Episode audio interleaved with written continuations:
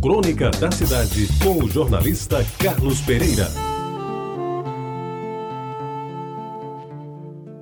Amigos ouvintes da Rádio Tabajara, no dia 11 de março de 1980, publiquei em O Norte a crônica que passo agora a todos os ouvintes da Rádio Tabajara.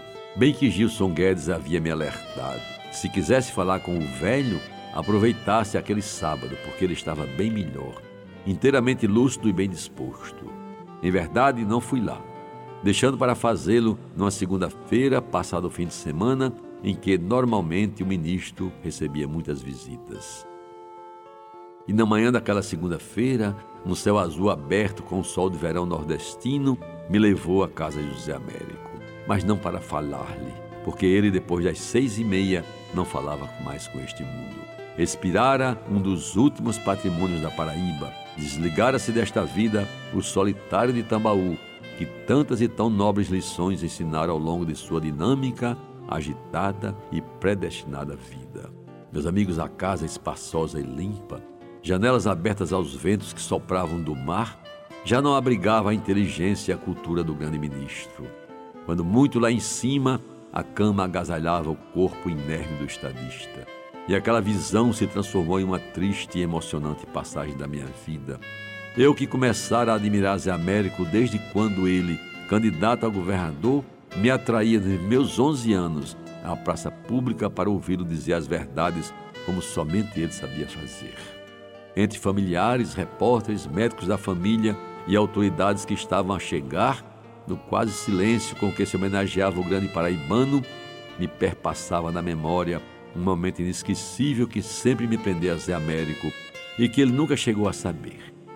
Fui um daqueles que, encostados no carro preto do palácio, foram levá-lo a pé e correndo em 1955, quando, com mais prestígio e apoio do que quando entrara, descia as escadas do Palácio da Redenção, entre palmas, abraços e choro do povo.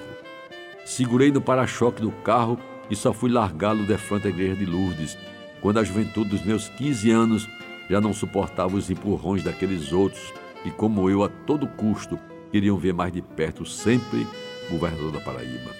Recordo também, cabeça branca, ainda lépido, subindo a escala do túnel que dava acesso ao gramado do então Estádio Olímpico, ali em Boiçó, para dar o pontapé inicial de um jogo de futebol que marcava a inauguração daquela majestosa praça de esportes, à época a mais arrojada iniciativa de um governante paraibano na área desportiva. A ovação que recebeu do público presente só pode ser igualada à dor e à tristeza que se abateram sobre a cidade quando o sol que se levantou para todos nós se fechou definitivamente aos olhos do grande tribuno. Soube que ao sentir que ia morrer, pediu para ficar sentado. Até aí ele foi grande, pois não expirou deitado.